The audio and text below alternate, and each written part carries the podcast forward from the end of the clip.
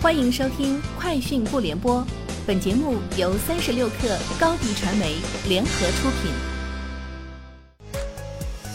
网罗新商业领域全天最热消息，欢迎收听《快讯不联播》。今天是二零二一年十一月十七号。三十六克获悉，爱奇艺发布二零二一年第三季度财报，财报显示，该季度爱奇艺营收七十六亿元，上年同期营收七十二亿元。市场预期七十六点零三亿元，其中会员服务营收为四十三亿元人民币，同比增长百分之八。截至三季度末，爱奇艺的订阅会员规模达一点零三六亿，在线广告服务营收十七亿元，同比下降百分之十。内容发行营收六点二七一亿元，同比增长百分之六十。其他营收实现收入十亿元，同比增长百分之三。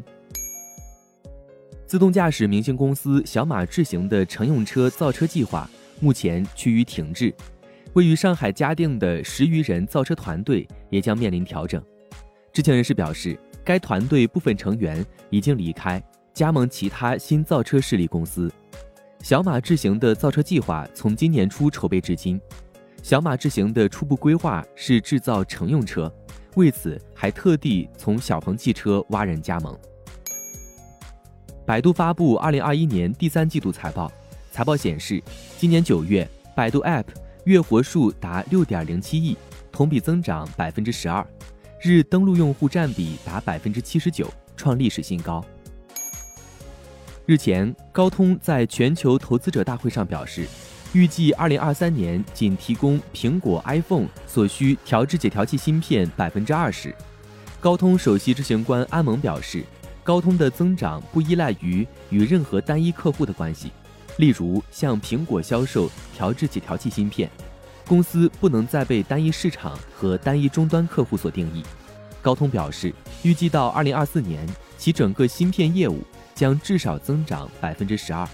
二零二四年底，高通与苹果的业务在其芯片业务销售额中将下降至低个位数百分比。据日本媒体报道。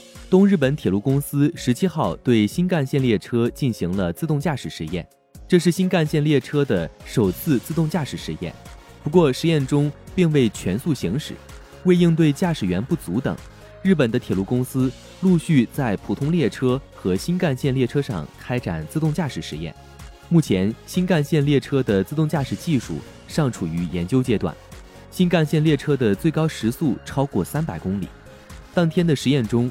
列车行驶约五公里，最高时速约一百公里。韩国通信委员会周三表示，如果苹果、谷歌等主导性应用商店运营商强迫应用开发者只使用他们的支付系统，那么韩国将对他们处以韩国应用市场收入至多百分之二的罚款。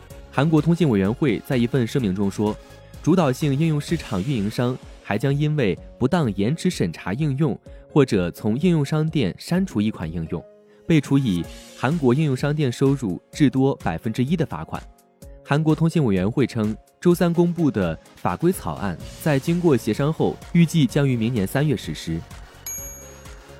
据美国商务部当地时间十一月十六号公布的数据，美国十月零售销售额环比增长百分之一点七，为今年三月以来的最大增幅。美国零售联合会首席经济学家。杰克·克莱因茨表示，受新冠疫情影响，美国消费者在商品上的支出持续高于在服务上的支出，增加了供应链的压力，导致商品价格的上涨。而随着年末假期的到来，十一月和十二月消费者在商品上的支出仍可能出现增长。以上就是今天节目的全部内容，明天见。高迪传媒为广大企业提供新媒体短视频代运营服务，商务合作请关注微信公众号“高迪传媒”。